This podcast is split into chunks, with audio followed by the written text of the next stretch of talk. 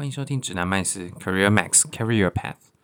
嗯，今天是二零二二年的三月七号。然后我刚讲完那一句话之后，我突然想到，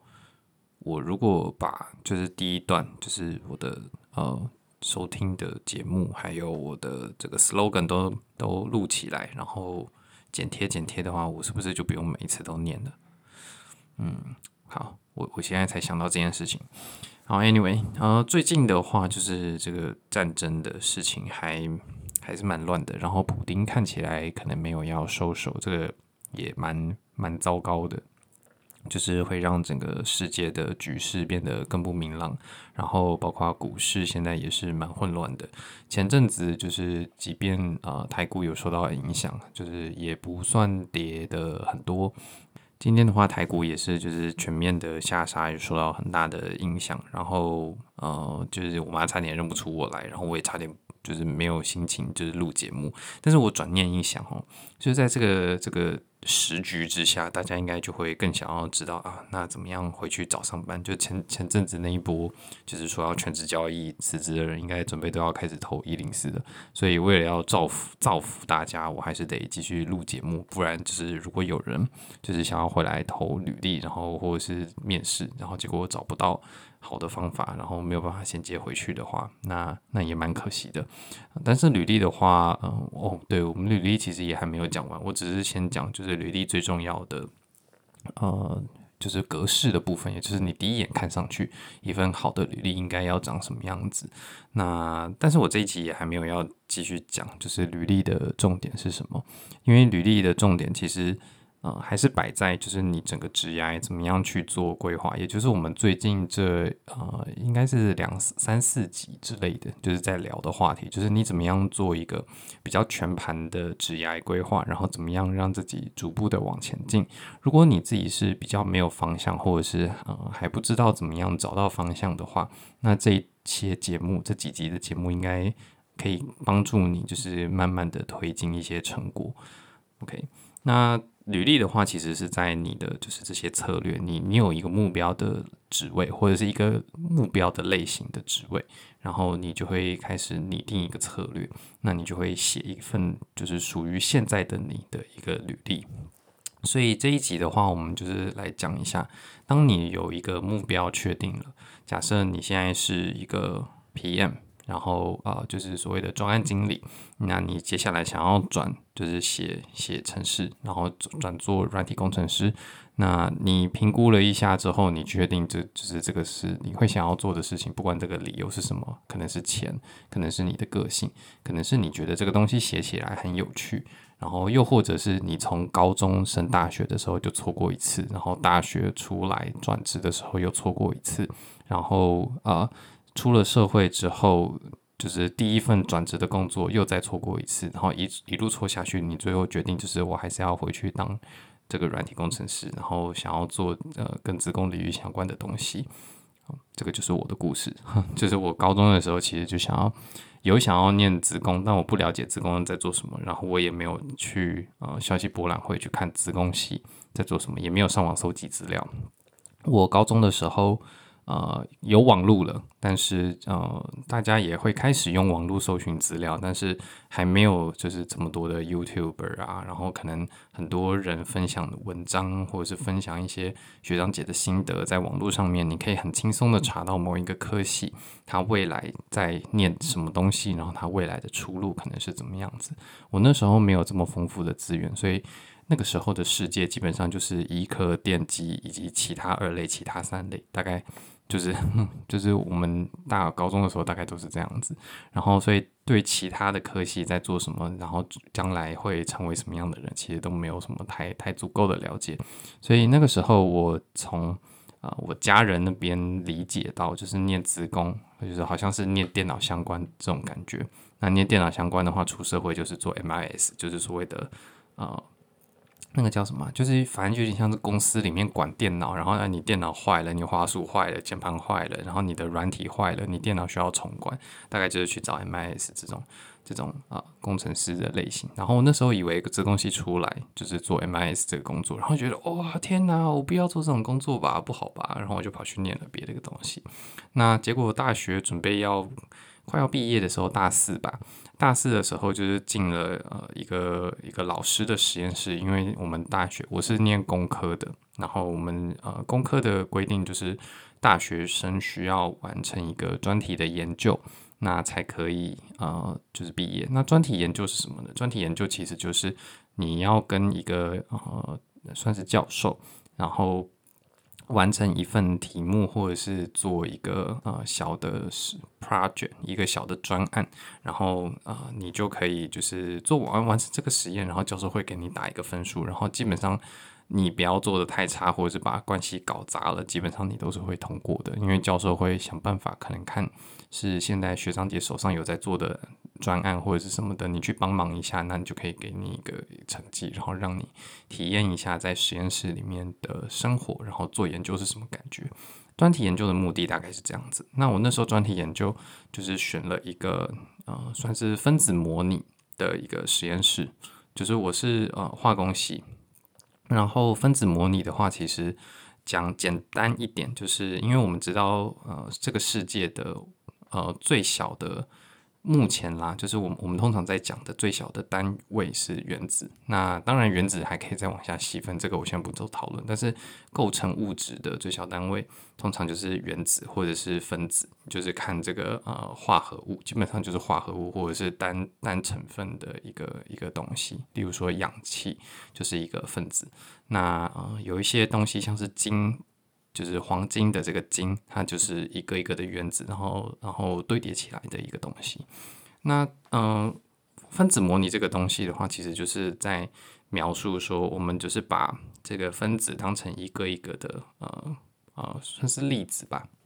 然后去给它一些特性，例如说。哦，这个粒子有一个什么样子的形状？然后我们就是有点像是把分子当成一颗东西，也不是讲一个粒子，就是我们把它当成一颗东西，然后给它一些特性，例如说它有呃电荷，然后它有一些呃极性，这些都是。就是我们会赋予它的，然后去模拟它，说在某样的呃温压条件啊，或者是在某样的特殊的条件底下，它的行为、它的反应会是长什么样子。例如说水，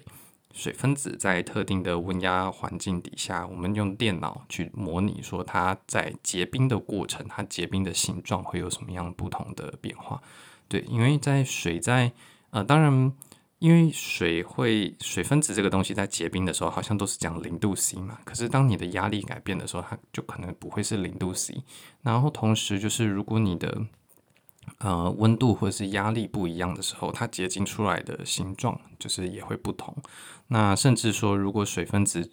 中间是含有一些特殊的化化合物。或者是特殊的一些分子，例如说甲烷这样子的分子，那呃，它在结晶的时候可能会形成呃一个小小的空间，就是一个小小的牢笼，然后把甲烷分子呃锁在里面。那在特定的温压条件底下，它可能就会有产生这种特殊的结晶，这个叫做可燃冰。就是大家呃搜用 Google 搜寻应该就可以找得到，就是可以燃烧的冰，就是叫可燃冰。那这样子的东西的话，我们就可能可以去研究说，诶，它在什么样的温压条件底下，或者是什么样温压的范围条件底下，有机会形成这样子的东西，然后啊、做一些研究。因为这个温压的条件的话，通常是一个蛮极端的值，那我们做实验的成本过高。那我们知道这个东西是存在的，但是我们不知道它存在的呃温度、压力的范围，或者是它在什么样情形下，我们呃给它一点温度，或者是我们再多给它一些什么样的东西的时候，它会发生什么样的变化。但是我们又很想知道，所以我们就是会用分子模拟的方式，先去模拟一些啊、呃、我们可以用实验来操作的东西，然后去确定说这样子的。模拟分子的行为是是准确的，然后我们会再把它推到一些我们好奇的呃条件底下，然后再去看这个分子它的行为、它的动态是不是跟一些我们已经观察到的事实是相符合的。那这样子的话，我们就可以用电脑呃相对比较低的成本，就是。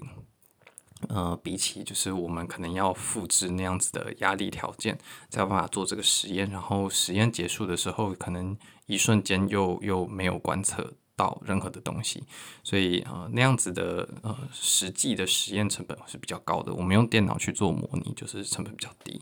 那在这里的时候，我大学做这个专题，我就发现说，哎，我对其其实城市还是蛮有兴趣的，然后对这个数据分析也蛮有兴趣的。所以我大学毕业快毕业的时候，我除了做这个专题，我还跑去申请了一个呃云端计算趋势学程，好像全名是这样子吧。那但是这个学程其实后来就是呃我快毕业的时候。我就在想，要不要呃，算是延后毕业、延毕，然后把这个学程修完。因为这个学程它不是一个学位，但是它也会给你一张证书，证明你在这一间学校有完成这个学一系列的课程，然后可能就代表你去业界工作的时候，可能就代表你有一定的能力了。那这样子的学程，他在呃我毕业的时候，我本来想说，我是不是延毕可能一年或者是多一点，然后把这个学程修完。但是因为那时候有听说这个学程就是可能再过半年还是一年吧，这个学程就会结束。那我不管再怎么，我那时候评估了一下，然后去研究了一下规定，还有修课的规呃一些规定啊顺序啊。我发现就是我我是这个学程是没有办法完成的，所以我就是呃算了，然后我就毕业，然后出去当兵，然后结果啊、出来当兵，当兵出来之后想要找一些跟呃我原本工科领域不相关的东西，因为我发现我对呃我原本的那个领域，就是大学念了四年的这个科目，其实没有那么感兴趣。那我对数据就是还是蛮有兴趣的，然后我也想要做一点就是跟。呃，理工不一样的东西，然后就跑去做了呃数据分析师，然后也发现说对数据分析其实还蛮有兴趣的，但是呃终究不是做软体嘛，而且我到职涯的呃前两年是做数据相关的分析师，数据分析师兼商业分析师这样子，然后也有做一些专案经理，但是我。呃，职业头两年结束之后，我后面做的事情基本上都是偏向专案经理或者是产品经理这样子的角色，就跟数据分析或者是写程式没有太直接的关系。但是呃，其实还是对这个东西蛮有兴趣的，所以我就规划了。呃，在我开始工作大概五年之后，我就决定，就是我还是要规划一下，就是呃，准备念书，念研究所。念研究所，然后我希望拿的是国外的学历。那最后的话是刚好看到那一阵子有有看到一些消息，身边有一些朋友他有申请到就是线上硕士这样子的的呃课程，然后评估了一下他申请的方式，还有他的呃这个这个学费其实都比较便宜，所以我最后就决定就是那我也申请这样子啊、线上硕士。那他虽然说是线上硕士，就是。好像听起来跟线上课程有点像，就是前阵子前几年呃，Coursera 或者是这种 MOOC 这种线上课程，好像很很类似。那他授课确实也是透过这些网络的影片呐、啊，或者是一些呃课程啊论坛，让学生在上面讨论，然后交作业。嗯，但是呃，他最后就是你这个呃学位完成之后，他是会颁发给你一个。呃，学历的证明，一个学位的，那这个学位跟所谓的授课证明是不一样的。学位在呃英文里面叫做 diploma，就是你的那个学位，你你可能是呃学士的话是叫 bachelor 嘛，那硕士叫 master master degree 嘛，然后如果是博士的话就是 PhD，philosophy doctor，那呃这样子的东西叫做 diploma，就是一个很正式的一个一个学历。然后啊，或者是你可以用 Master Degree 去去做查询、去做认证，就是他是会发给你一个 Degree 的，因为 Degree 这个东西也是一个学历的证明。那比较有趣的是，其实坊间其实有很多，像 Coursera 或是 edX 啊，或是 Udacity，他们都有提供就是相关的线上课程，而且最近开始出现，这两年了，开始出现很多一系列的课程，它帮你包装好，例如说呃 Computer Science 相关的，或是 Data Science 相关的，或者是 Data Analytics 相关的一一一系列的课程，你完成之后，他就颁发给你一个一个呃证明书。这种东西，它我们并不会叫它学位或者是学历，我们会叫它所谓的证书。那证书的英文叫做 certificate，就是呃证照、证书都是用这个英文单字。所以它在英文单字上面，你其实如果你对这些线上课程有兴趣的话，你可以去观察一下你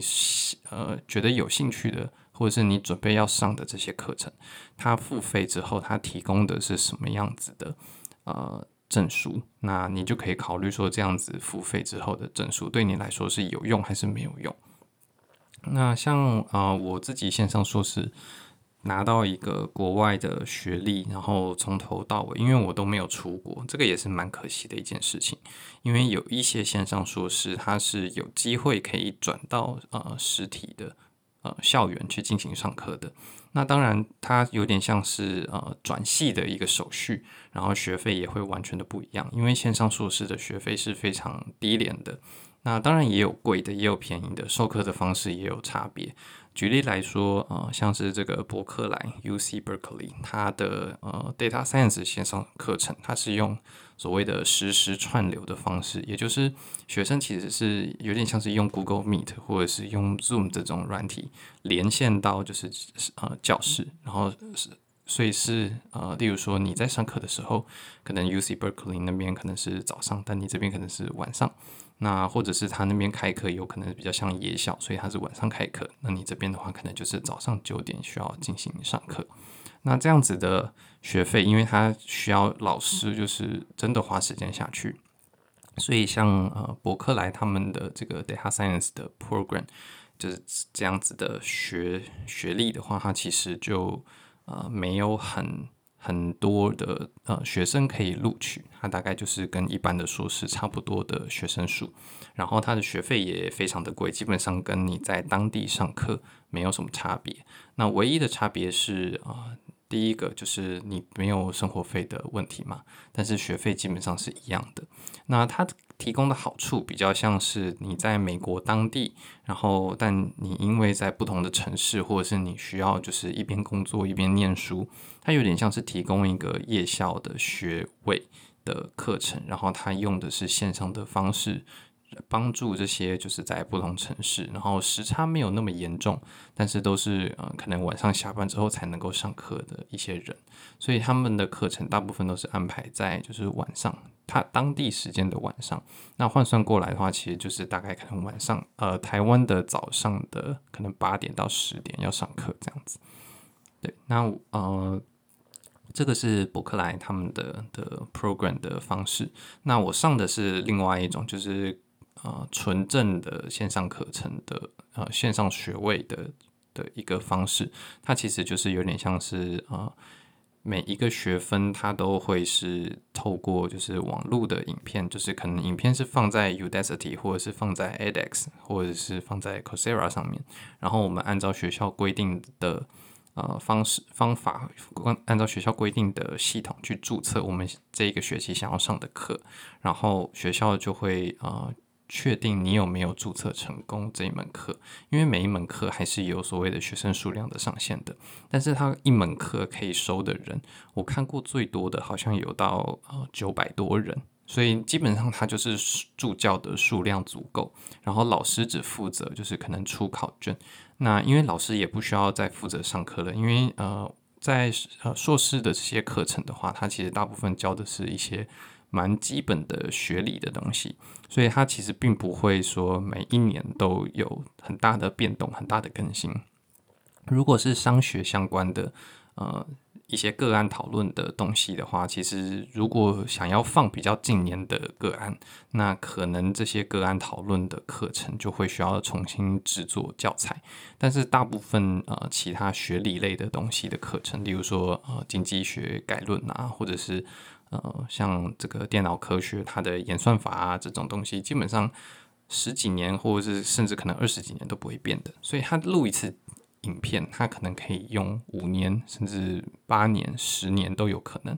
那他如果真的有什么想要补充的课程，他可以再录几一两集，就是呃额外教材。然后，所以他大部分上课的时候，就是学生互相讨论啊，然后开放一个论坛。那比较聪明的，呃，也不是比较聪明，就是懂比较多的学生也可以在这些论坛上面，就是去回应其他同学的问题，那可能也会得到一些呃虚拟的奖章啊，然后比较认识老师啊，或者是比较认识助教啊，就是这种曝光度比较高的的状况，那可能也会带来一些延伸的好处，例如说，当你最后可能需要找工作写推荐信的时候，啊、其他的助教或者是教授，他可能就因为对你有印象，然后也发也记得你在这个课堂上活跃的表现，那他可能就会愿意帮你写推荐信，或者是愿意帮你引荐一些机会，这些都有可能。那其他的话就是呃，例如说作业，像我念的呃电脑科学的话，很多作业就是写程式，然后写程式的话，老师就是会。写很多的呃，这个测试你的城市有没有达到规定跟标准，然后去看你的结果是不是符合预期的。所以基本上这个批改作业的过程也不是呃纯手动去改的。那有一些考卷可能也是用线上的，就是呃系统，例如说多单选题、多选题，然后可能有的会是需要你呃手写一些东西，然后。手写的时候还要录影，就是用一些学校规定的软体，然后还要有一些特殊的认证步骤去确认你没有作弊，然后啊、你就可以录影，把这你的答案写下来，然后最后把这个东西可能拍照上传，然后影片也会上传给老师还有助教，然后他们会去检查，就是影片里面有没有呃作弊啊的嫌疑之类的，然后他们会去批改你上传的这些内容。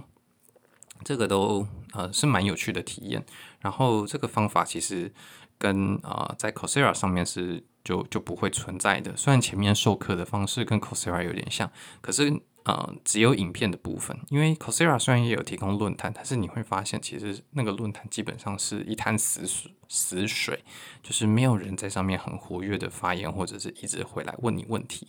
那我也有在就是一些呃 Coursera 上面的课程问过老师的问题，其实有的时候还不一定可以在一周内得到答案，然后得到的答案可能是来自呃其他的不知道是同学还是助教，反正不是教授本人。那如果有对课程有内容的话，我反而会直接写信给这个教授，然后我确实有得到过回复，然后教授也说就是跟我讨论他里面的课程啊，他的。作业的答案怎么会这样子设计之类的？那呃，这个是跟 Coursera 不一样的地方。然后 Coursera 的考试基本上都是单选题，因为你呃手写东西或者是你写了简答题、申论题类型的东西，是没有人有能力，或者是应该说不是能力，没有余力去做这些东西的批改，所以。啊，在这个线上课程，它还是需要吃掉一定的人力，而且大部分是助教，所以在这个几百人的课堂里面，助教可能就有几十个人这样子。那基本上只要助教的数量足够，他就可以收比较多的学生。那比较多的学生的话，就代表呃每一个学生其实要付的学费不太多，主要就是助教的费用，还有一些系统的使用费。那硬体呃学校硬体的部分的话，它是没有要求线上课程的学生去。做分摊，所以的话，其实整个学费算下来，基本呃是非常便宜的。大概呃，如有机会是美国的呃硕士学位，一样是两年左右的学制的话，有机会是美国那边的八分之一到到五分之一，呃，对，这样子。所以有可能你念完只花了二十万或者是三十万台币左右的钱。那对比你在美国可能啊、呃、念硕士。平均啦，我听说大部分人一年就是抓一百万，可能啊、有的这个一百万还不含生活费的部分，其实是呃这个是相对便宜很多的。所以回到呃我的整个转职的历程的话，其实我前面一直错过不少的机会，然后我回到我一直到工作出来工作五年之后，我才决定就是真的要开始往呃我有兴趣的方向去去走，然后。我从开始准备呃找这些研究所的资料，然后准备申请的需要的东西，去包括去考托福、考 GRE，然后最后申请学校，然后申请学校之后确定有录取了，然后我开始念书，然后到我一直毕业，这个中间大概是花了三年到四年的时间，就是因为前面考试准备这些东西，其实还是会花掉一年到一年半的时间，然后。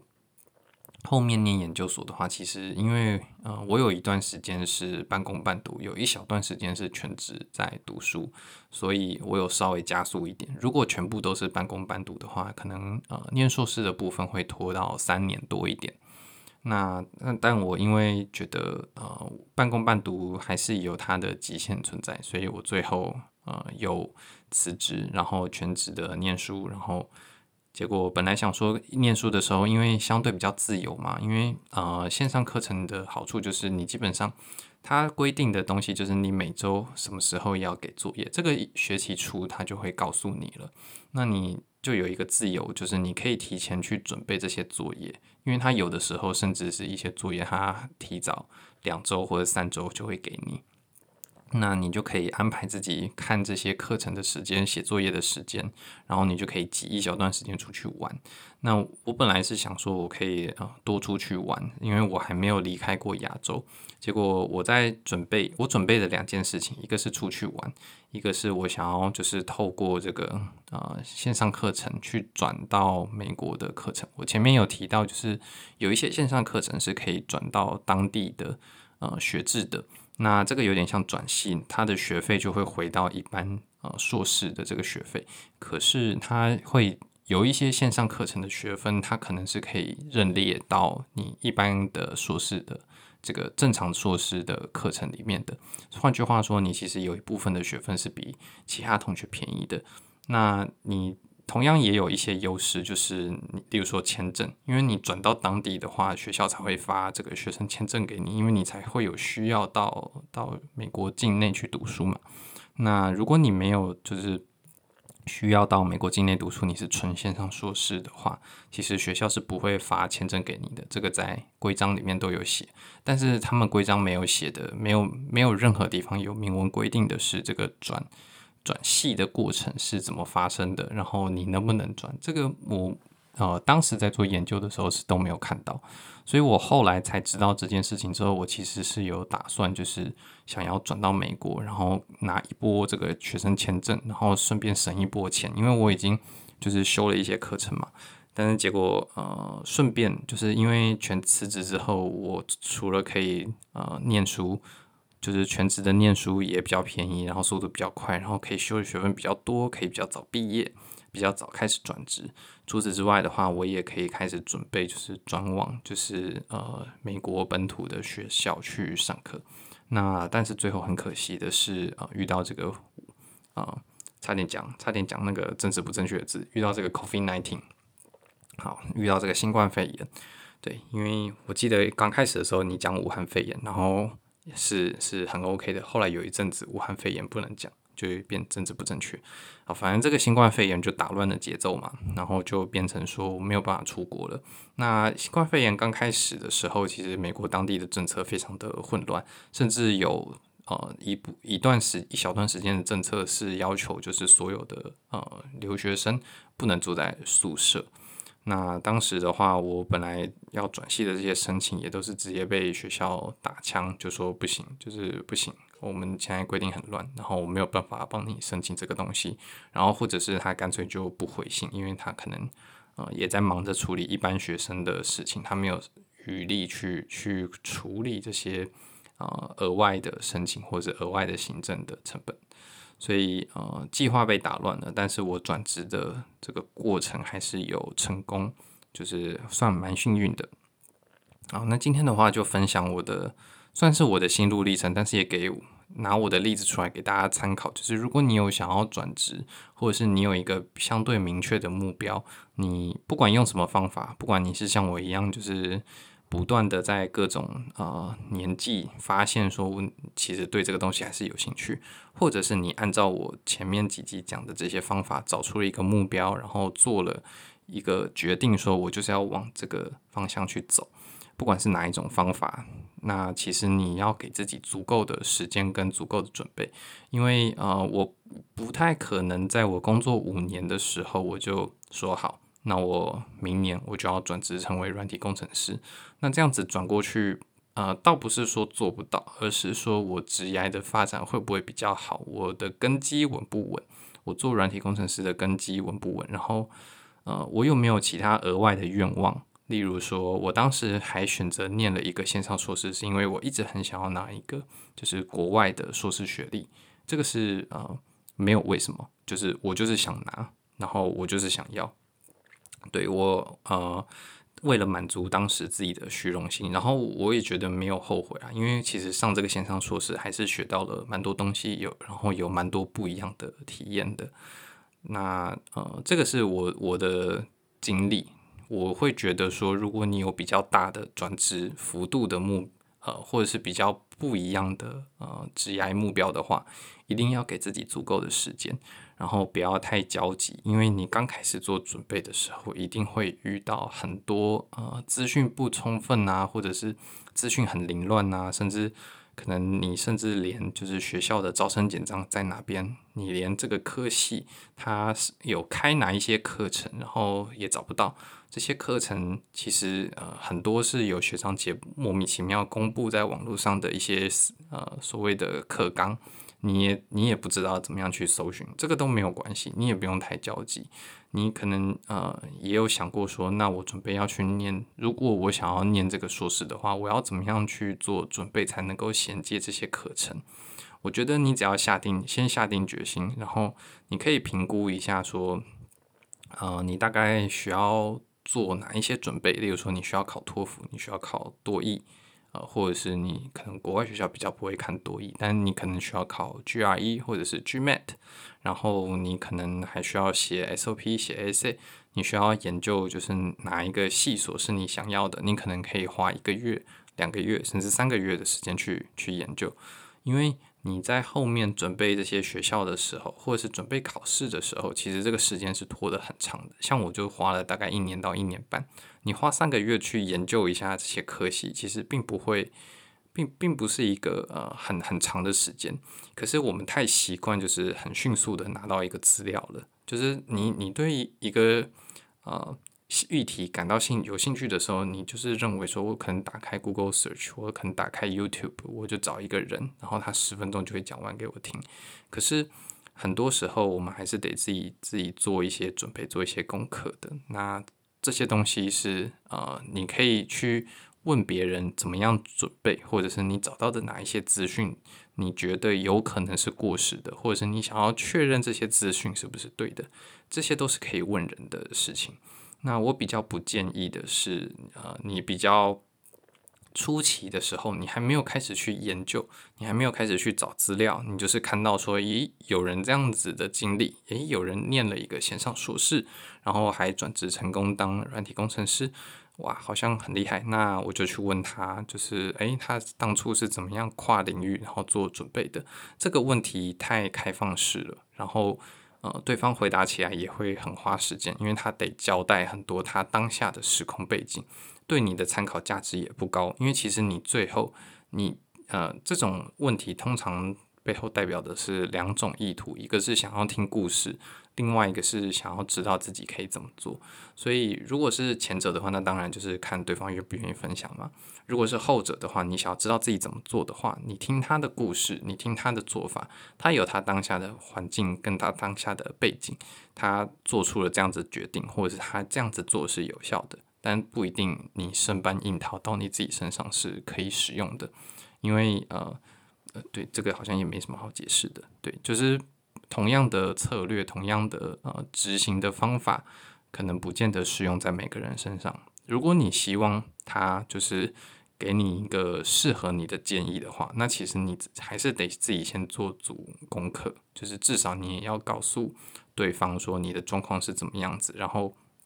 你现在有在考虑的事情有哪一些？这样子他回答起来可以更精准。那你也可以把你的需求，你其实也已经想过你真正想问的问题是什么，对方回答起来应该也会蛮乐意的。对，呃，这个算是哦，我们之前也有提过，就是怎么样破冰嘛，就是怎么样去问问题，怎么样破冰，这个都是一些之前有提到的技巧，就是你很清楚你想要问的是什么，然后你很确定对方。希望对方回答的是什么？通常啦，最好就是一个是非的问题，而不要是一个呃开放式的问题。是非的问题的话，对方可以说是，或者是不是，或者是他可能会回答说：“诶，你这个说法一半对，一半不对，对的地方是哪里？不对的地方是哪里？”他可以补充说明，所以尽量就是给一个呃叙述，或者是给一个假设，或者是给一个你研究出来的结论，然后问说：“呃，这个是不是这样子？这个假设对不对？或者是这样子的呃呃这样子的策略？”对对，这样子的策略合不合适就不是一个好的问题，因为他要判断合适或不合适嘛，这就不是一个是否的问题了。好，那今天的呃，差点讲今天课程，我们今天节目就到这边，拜拜。